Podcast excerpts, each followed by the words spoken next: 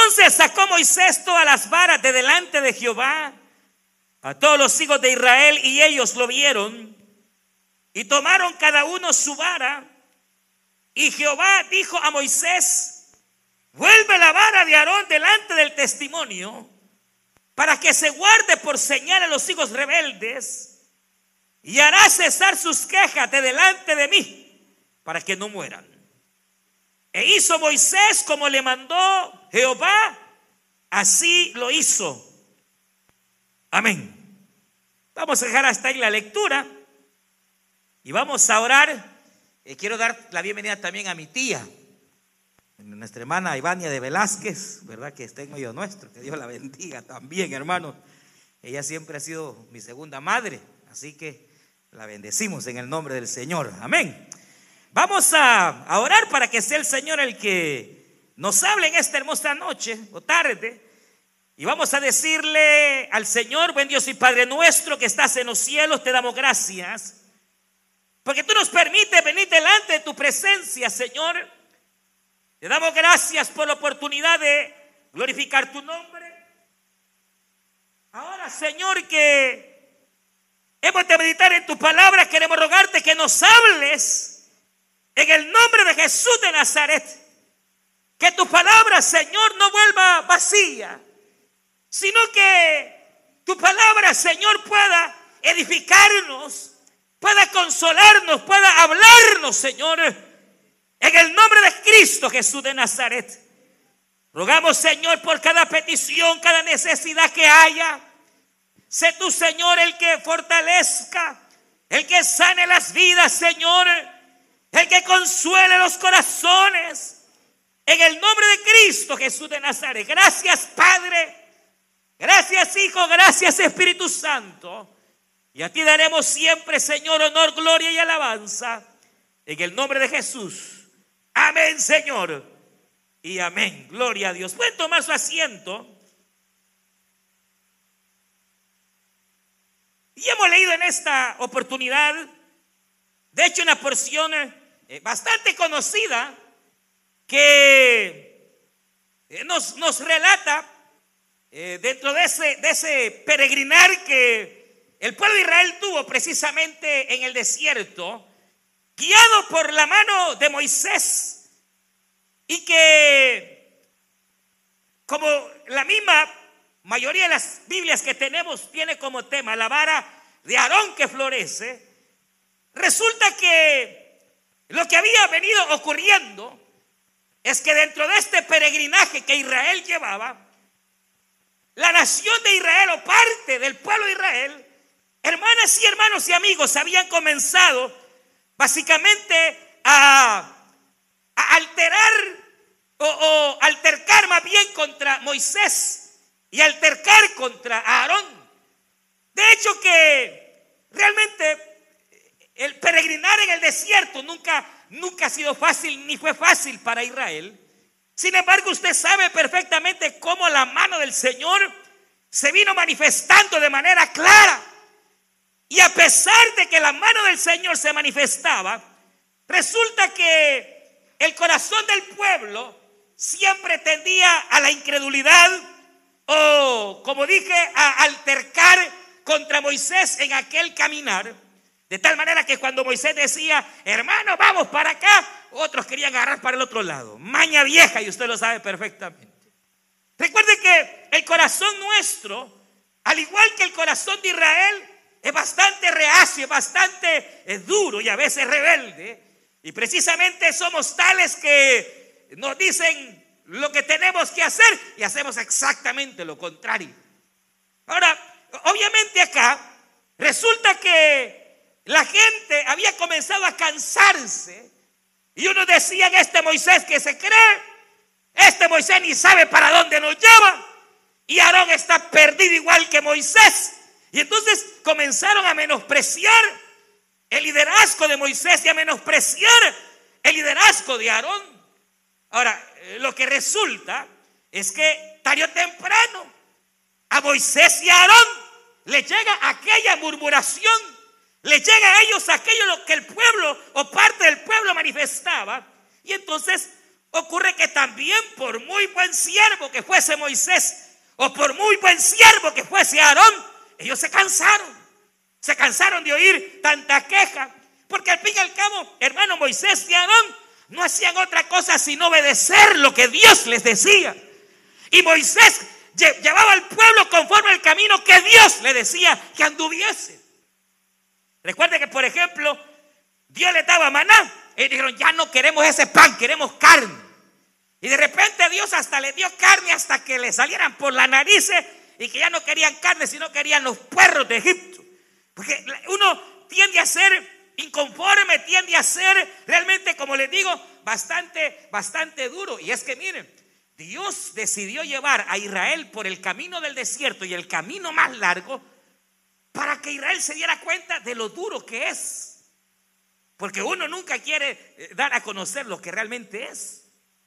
Y es por eso que a veces Dios permite las crisis y permite los desiertos, porque cuando viene una crisis y un desierto, por lo general uno saca la caja de lustres.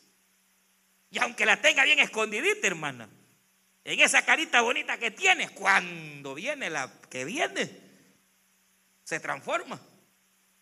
Le empiezan a, no se da cuenta que le empiezan a hacer unos cuernitos por aquí, una colota por ahí, hermano. en la crisis, eh, cuando viene el desierto, cuando viene la situación difícil, hermano, es cuando sacamos realmente a relucir lo que hay dentro de nosotros.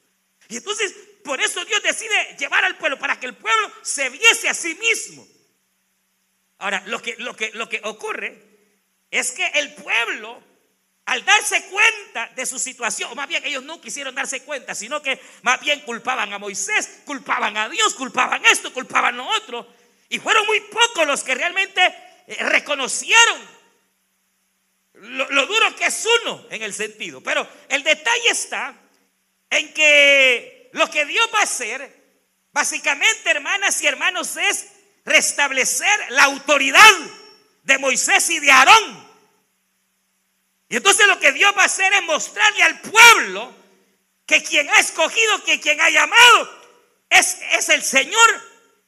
Y entonces eh, ocurre que Dios le dice a Moisés, dile a cada príncipe del pueblo, había un líder por cada tribu de Israel, eran doce tribus, que cada uno de ellos traiga su propia vara, una vara de almendro y que le pongan el nombre de la tribu a quien pertenecen y esas varas las van a traer delante del tabernáculo, delante del el arca del pacto. Y durante una noche esas varas estarán ahí. Y la vara del siervo que yo escoja reverdecerá. Y entonces vino un príncipe de la tribu de Judá. Vino un príncipe de la tribu de Rubén. Vino un príncipe de cada hermano de cada tribu y vino Aarón representando a la tribu de Leví. Y entonces cada uno le ponía su nombre, Pau. El nombre y, y la tribu. Pero ¿cuál era la idea de eso? Oiga, la idea de eso es que en alguna manera ellos se dieran cuenta de su estado espiritual en el que se encontraban. Y es que todos eran un montón de chiribiscos. Una vara, la vara es un chiribisco. ¿Ya sabe cuál es el chiribisco? Una vara seca. Una vara que ha sido cortada desde hace mucho tiempo. Y que, y que, y que por lo general, si ya no, no es un chiribisco, porque el chiribisco es bien delgadito, la vara es gruesa. Pero la idea es que la vara estaba obviamente seca. Una vara que ahora había sido cortada de su, de su rama, de su, de su árbol. Y entonces esa vara representaba el estado espiritual del pueblo. Y por un lado, incluso hasta Aarón. ¿Por qué razón? Porque usted sabe que no es fácil el que de repente usted se dé cuenta, por ejemplo, en el caso de Aarón como autoridad, que la gente murmuraba, que la gente hablaba, que la gente, de alguna manera, Aarón probablemente su vida también se había afectado, como nos pasa a cualquiera. Eh, que, imagínese, o, le gusta a usted que, oír que la gente, no, no es así, pero imagínese que de repente usted se da cuenta que la gente no lo quiere. Y que la gente habla de usted y que la gente lo juzga. Eso es tarde o temprano, por muy buen corazón que usted tenga, por muy buen corazón que haya, afecta, afecta. Y usted lo sabe perfectamente, al grado que lo que ocurre es que probablemente Aarón también, en algún sentido, había sido afectado. Y es aquí donde, hermano, resulta que las varas vienen y son puestas en el tabernáculo. Y al ser puestas en el tabernáculo ocurre el milagro. ¿Y cuál fue el milagro? Que la vara que era de Aarón, la vara que era de aquel que Dios había escogido, en una noche reverdeció. De tal manera que no solo reverdeció, sino que sacó hojas. ¿Se imagina qué cosa más increíble? Y es que nada hay imposible para el Señor, hermanos, de tal manera que aquella vara seca, aquella vara, hermanos, que no tenía vida, al estar en el arca del pacto, en el tabernáculo, la Biblia señala que recobra vida y no solo reverdece, echa hojas, hermano. Oiga acá, y no solo echa hojas, sino que además de echar hojas, echa fruto y fruto de almendra. Pero, pero aquí hay un detalle, hermanos, tremendo, porque eh, eh, el almendra en el Medio Oriente es conocida como la fruta, eh, ¿cómo le llamaría? Para que entendamos, la fruta de la marmota. A la, al almendra en el Medio Oriente se le conoce como la fruta del vigía, del que observa. Y entonces, así como usted sabe que aquí en este país, cuando entra el invierno, Llega un momento en que dicen, vamos a ver a la marmota.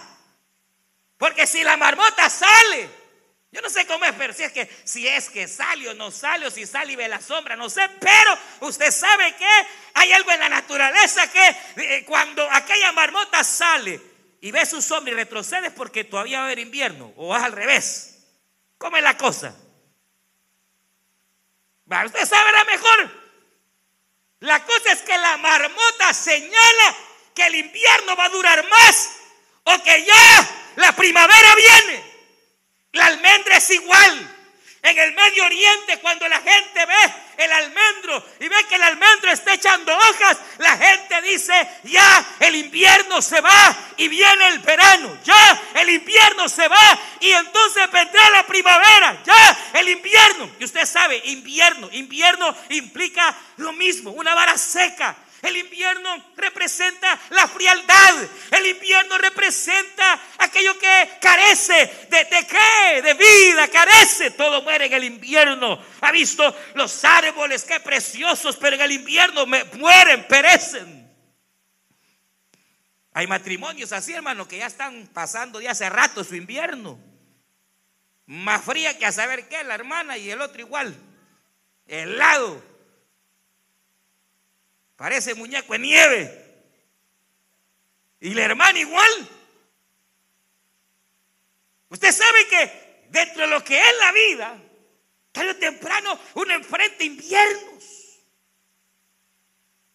Puede enfrentar inviernos, puede ¿qué? sequedades. Relaciones que pudieron haber sido bien afectivas. Llegan momentos en donde se pierden. Se vuelve, hermano, hermano, se vuelve una etapa. Y eso, y eso, eso, todo, en alguna manera los seres humanos enfrentamos. Inviernos. Ya no se diga espiritualmente. Resulta que a veces, hermanos, eh, somos cristianos. Pero realmente nuestro estado espiritual es esa vara. Es un invierno. Al grado que no damos el fruto. Por ejemplo, la Biblia compara al cristiano como un árbol frondoso y que está dando mucho fruto. Han leído el Salmo primero, dice, bienaventurado el hombre o la mujer igual, que no se ha sentado en silla con pecadores y que se deleita en Jehová. Dice la Biblia que será como árbol plantado junto a corrientes de agua y que da fruto en todo tiempo. Pero sabe que hay momentos en los cuales nuestra vida, en lugar de dar el fruto que Dios quiere, nos hemos secado. Y resulta que por más que, que se cante, no hay ganas de cantar. No leemos la palabra de Dios, pueden pasar semanas si uno no lee la Biblia. No comparte con otros su fe. ¿Por qué? Porque está frío. Porque probablemente hemos entrado en un invierno espiritual donde está seco el amor por Dios, está seco el amor por los hermanos. Se va secando, hermano, la vida espiritual y nos volvemos eso por cualquier, mire, unos se secan por por, igual que Aarón, porque a veces, hermano, hay gente, mire, y yo ya lo he dicho muchas veces, se lo digo, en la iglesia, en toda iglesia, aquí en cualquier parte, en toda congregación, hay gente buena y hay gente mala. En toda iglesia hay gente loca. Y en toda iglesia hay gente verdaderos cristianos. Y hay trigo y hay cizaña. Pero una vez se le pone mucha atención a la cizaña. Y los cizañudos son tremendos, hermanos, porque son los que más hablan y nunca hacen nada. Son los que señalan, los que juzgan y no hacen nada. Pero usted no debe prestarle atención. ¿Y por qué lo digo? Porque de repente a veces hasta el deseo de congregarse, hasta el deseo se va quitando a causa de las murmuraciones, a causa de malos testimonios, a causa de situaciones que se viven. Entonces, el problema es que de repente uno se va secando, secando, secando. Como, como insisto, pudiera ser, por ejemplo, eh, eh, eh, los hermanos que estamos aquí. ¿Cuándo fue la última vez que una expresión de amor para con nuestra esposa? A rato me dices, hermano, si ni la quiero.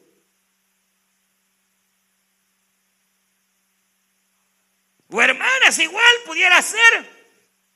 ¿Cuándo fue la última vez que dio afecto a su esposo? Y le dijo, mire, ¿cuánto lo quiero? ¿Cuándo fue la última vez? ¿Qué, ha pasado? Probablemente llegó el invierno. ¿Y por qué llega? Pues a veces la misma mala conducta de uno, hermano. Pero la cuestión es que, es que mire, eh, eh, eh, el matrimonio, el matrimonio por lo general pasa a las etapas. Esa etapa de amor, esa etapa de enamoramiento, ese, ese es el verano caliente. Donde ese no a ti ni sino que quiere salir rápido del trabajo porque quiere ir a estar con su esposa, con su amada. O el padre que es fervoroso de amor por su familia solo está pensando en terminar para ir y estar con sus hijos. Pero a veces el verano de repente se vuelve otoño. Y de repente ya, ya, ya, ya importa más el Face que irse una salidita ahí con la hermana. Ya por estar en el Face llega el hermano y ni le sirve, ni supo que llegó porque. Y de repente si uno no se cuida y va perdiendo los detalles, se entra el invierno. Fríos. Pueden dormir separados y Pasan semanas y ni siquiera un abrazo.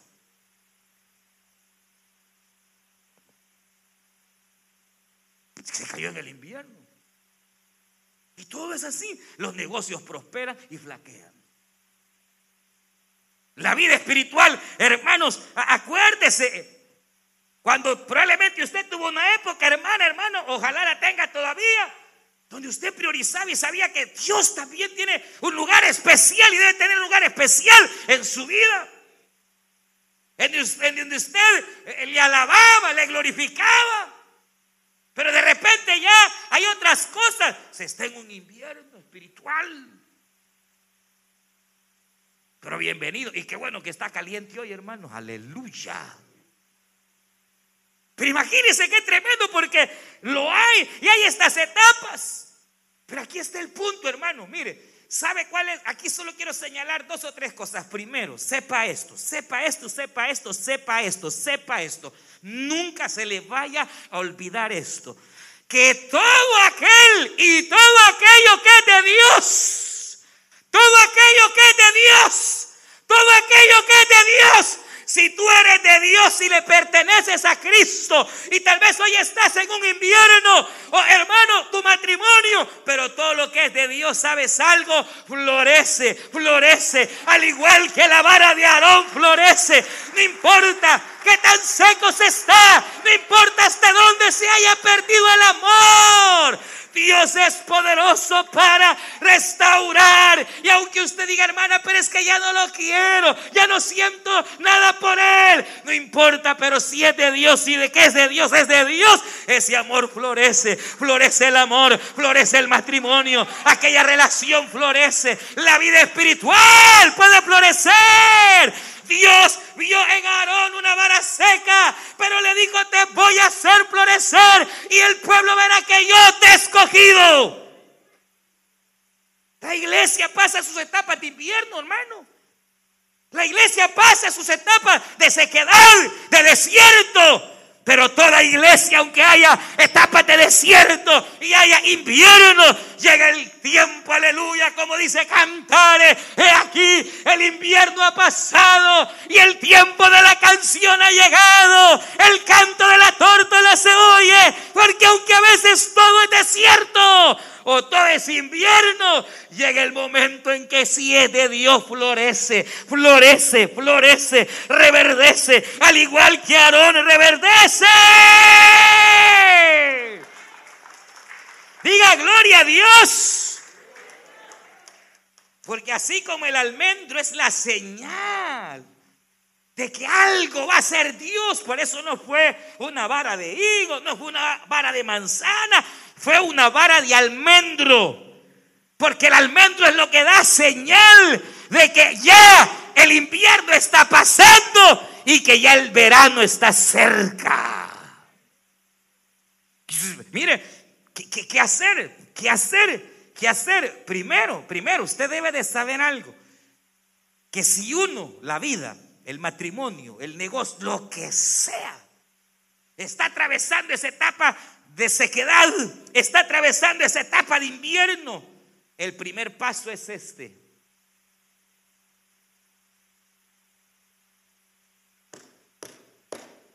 Venir a la presencia de Dios, donde está el arca del pacto, porque nada puede reverdecer si Dios no está ahí, hermano. Lo que hizo, hermanos, Moisés de traer la vara a la presencia de Dios. Traer las varas a donde estaba el arca del pacto. Y mire qué tremendo, porque para que la vara reverdeciera, no fue Moisés, no fue Aarón el que dijeron así, así hagamos, así, así pongamos. No, no, no, no. Es Dios quien determina la manera y la forma.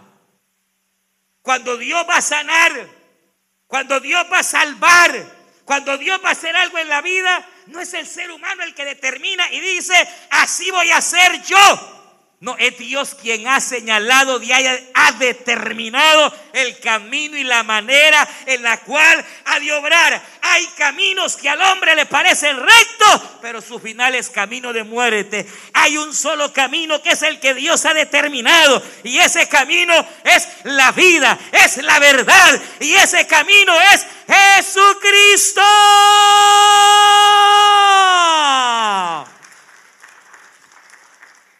¿Quiere usted que su matrimonio reverdezca? ¿Quiere usted que usted mismo reverdecer en la vida? ¿Quiere dar buen fruto? ¿Se siente seca? ¿Se siente seco? Venga Cristo. Porque no hay otro camino. Moisés dijo, así, así se hará.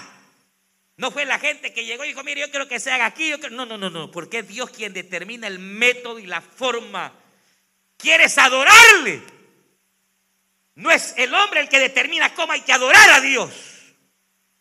Es Dios quien determina cómo se le debe de adorar.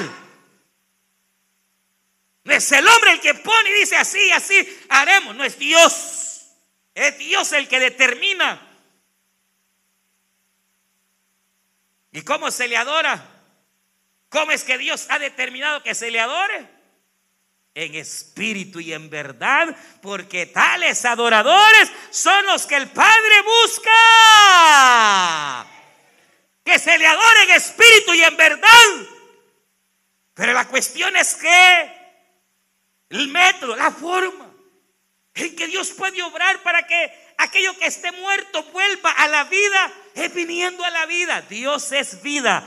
Dios es vida, Jesucristo es vida, Jesucristo es el que da vida. Necesitas oxígeno espiritual, tienes que venir a Jesucristo. Porque es que a veces sentimos que nos ahogamos espiritualmente porque no vamos a la fuente de la vida.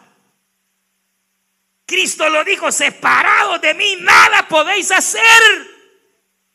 el problema es que nosotros somos así, hermano. Fíjense, la mayoría somos así. El día domingo nos conectamos a la rama que es Cristo. Salimos del culto y nos desconectamos. Y lunes, martes, miércoles, jueves, viernes, desconectados, hermano. Y nos venimos a conectar el domingo. Fíjese que una de las cosas más importantes que usted debe entender de lo que está pasando y aconteciendo. Es que la mayoría de cristianos habíamos caído en un grave error, hermano. Y es el igliocentrismo. ¿Y sabe qué significa eso? Pensar que el Evangelio es solo aquí.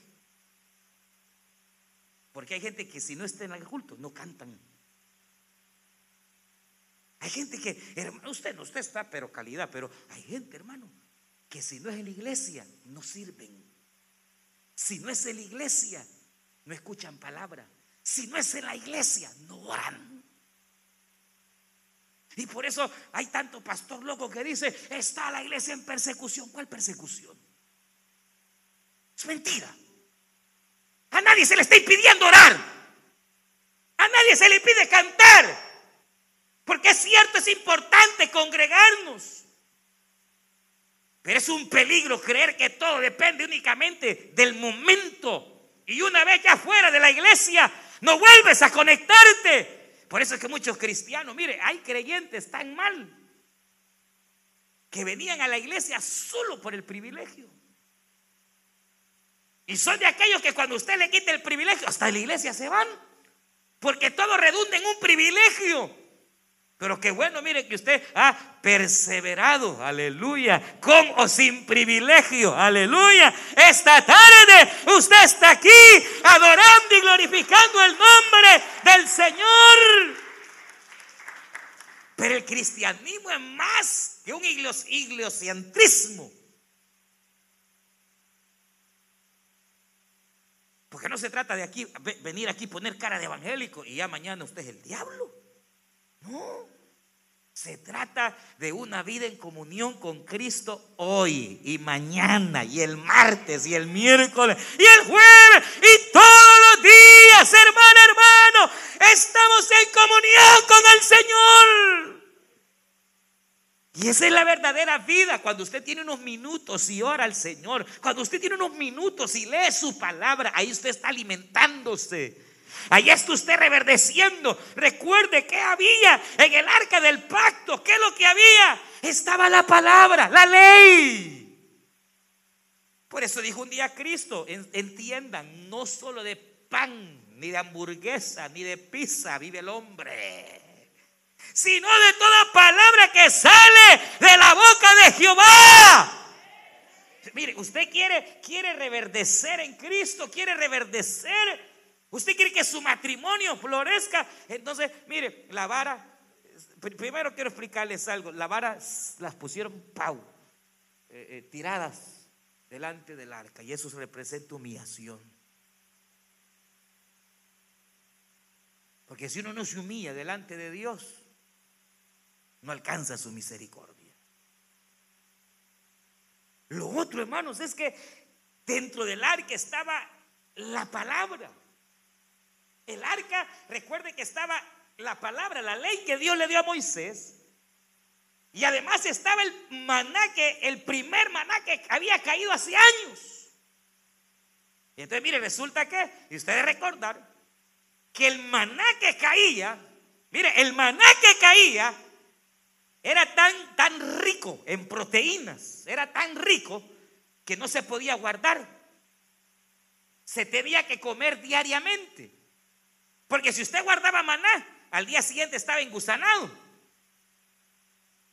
Y entonces, sin embargo, el primer maná que cayó, Jehová le dijo a Moisés, mételo en el arca.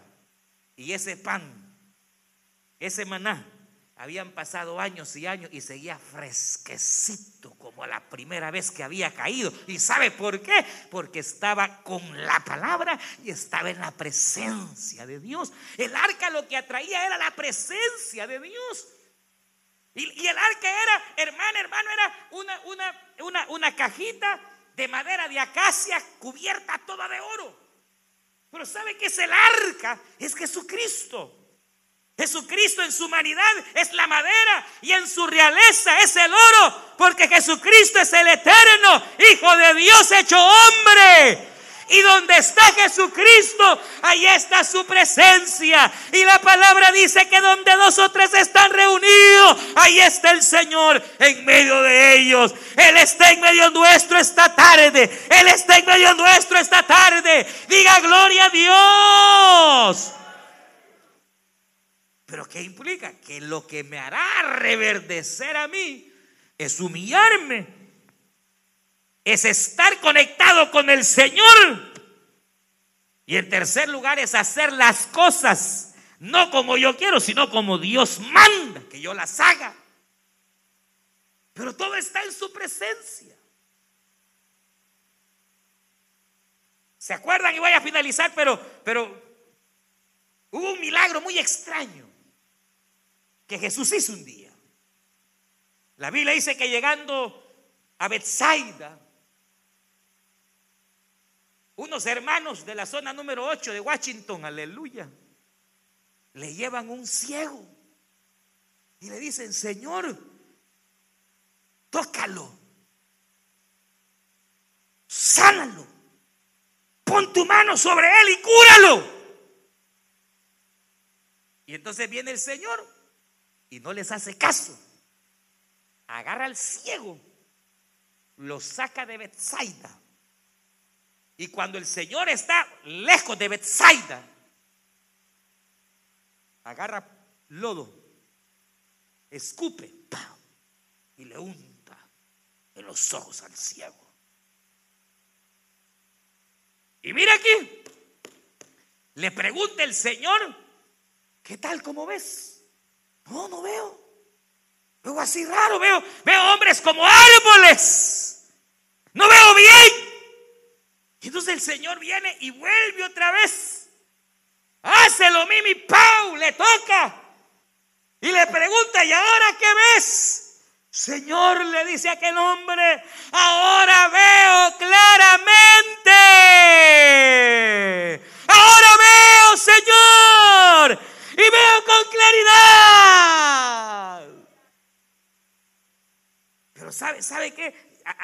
Hay dos cosas importantes. Una, el Señor lo sacó de ese medio en el que estaba, de gente incrédula, de gente, hermanos, arruinada. El Señor lo saca.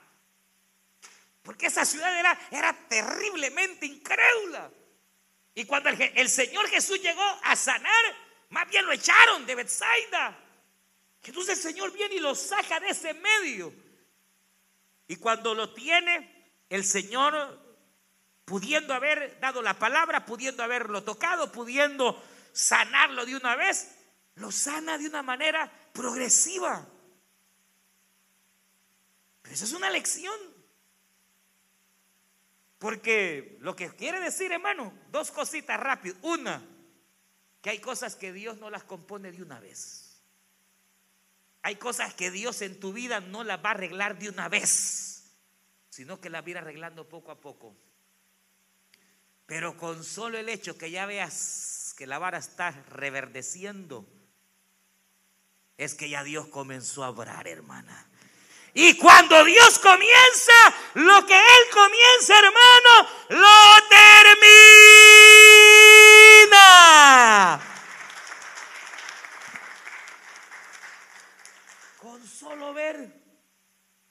Solo ver que de repente ya hay un cambio en ese cipote, es que algo está empezando a hacer el Señor, hermano. Con solo ver que hay una pequeña señal, una pequeña nube, como los días de Elías, que no había llovido, tres años y medio. Y le dice al criado, ve y sube al monte. ¿Y que ve? No veo nada, Señor. No, pero si es que Dios me dijo que ya viene agua, no hay nada. Y vuelve otra vez. ¿Qué ves? Nada. Siete veces. Y a la séptima va aquel criado y le dice, mira, lo único que veo es una nubecita pequeña como la palma de una mano. Y Elías le dice, ve y dile al rey que unja su carro, porque tormenta viene, aleluya. Diga gloria a Dios.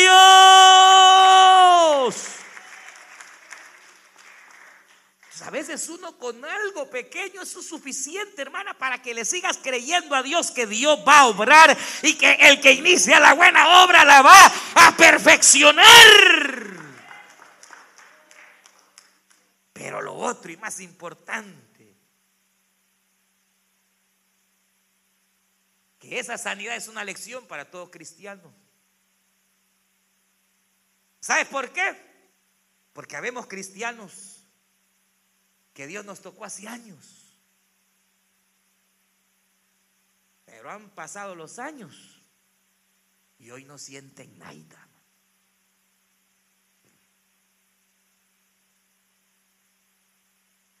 Bríos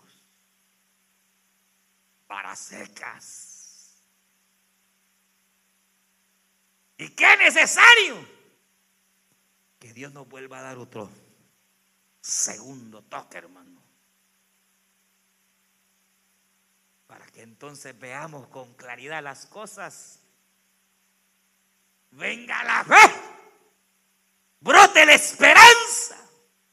Y entonces entendamos que si estamos en la mano del Señor, nada es imposible para Dios, hermanos.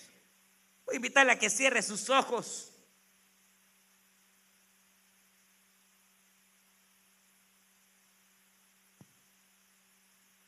Que nos pongamos sobre nuestros pies.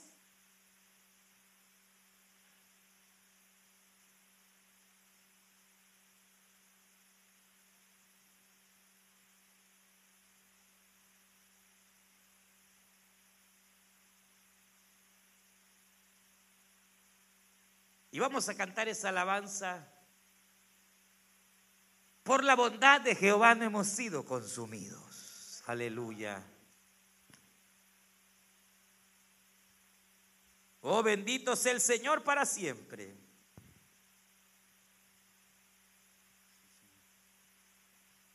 Levante sus manos y digámosle al Señor,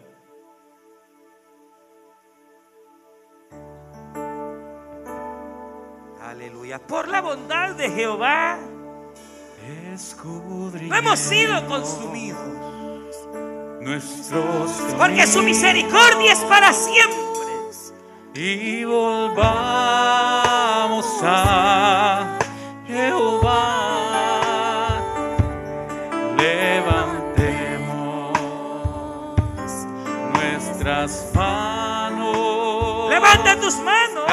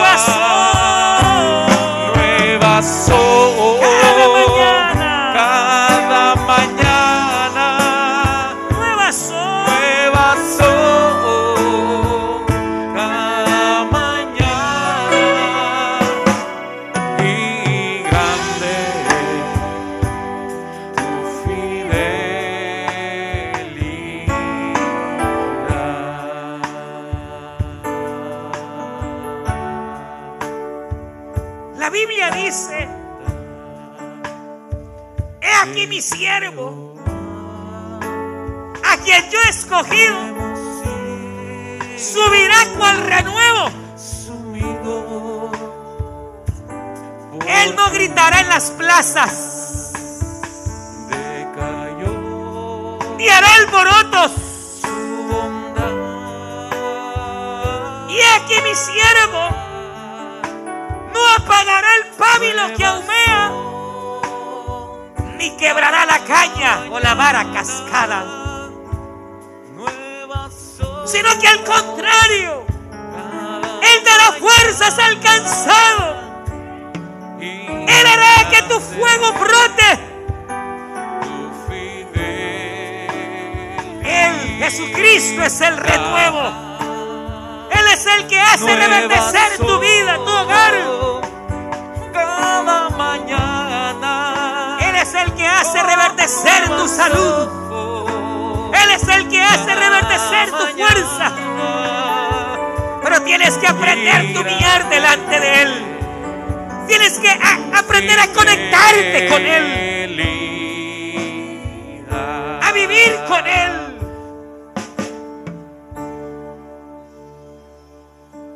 Tienes que aprender a hacer las cosas tal y como Él manda.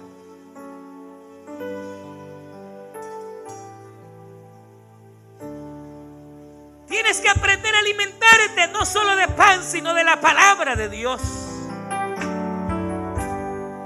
Y entonces, hermano, hermana, tú harás reverdecer tu matrimonio. Cuando empieces a hacer las cosas que Dios te manda. Cuando tu marido empieces a amar a tu esposa y tu mujer comiences a, estar viviendo en sujeción a tu esposo. Cuando tú aprendas a hacer las cosas correctas. La Biblia dice, buscad primeramente el reino de Dios y su justicia. Y todas las demás cosas te serán añadidas. La Biblia dice que al que cree todo le es posible. Y hoy estamos delante de su presencia. Padre nuestro que estás en los cielos. Ponemos delante de ti, Señor, cada vida. Oh Dios eterno, aquí están nuestras varas.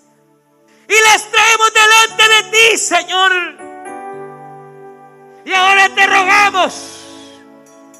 Oh Dios amado, que tú hagas florecer ahora, ahora. Donde hay enfermedad desaparezca la enfermedad y venga tu salud ahora, ahora, ahora, ahora. Todo matrimonio ahora reverdezca en el nombre de Cristo. Oh Dios de vida, sopla vida. Donde hay muerte hay esperanza. Levante sus manos, levante sus manos. Él es poderoso para hacer que la vida venga. Que la felicidad venga. Que el gozo venga. Y nuevas. Él es poderoso para hacerte florecer.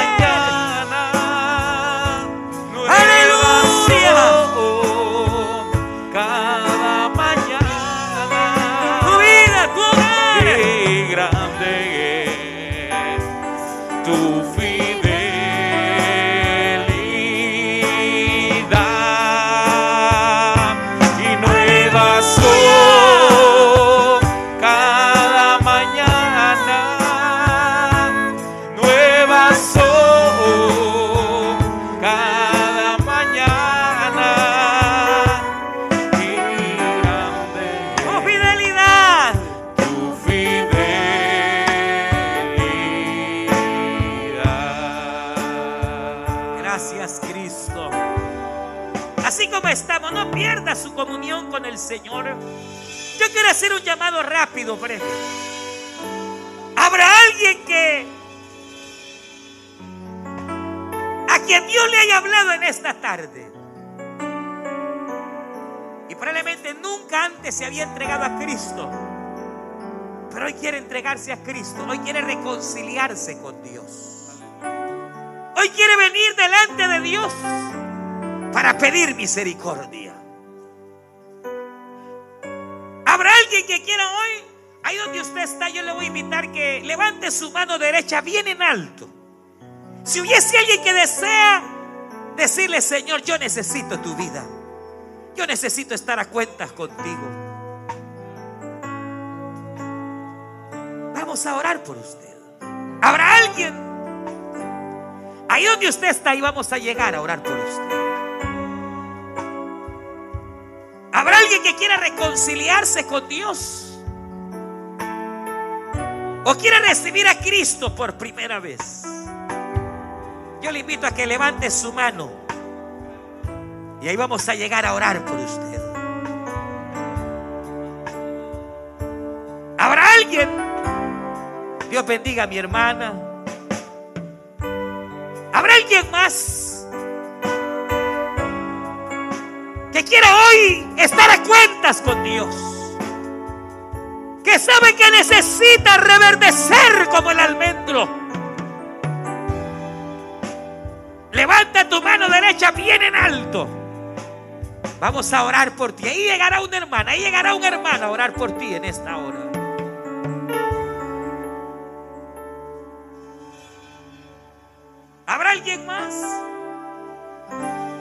Es el Espíritu Santo el que toca.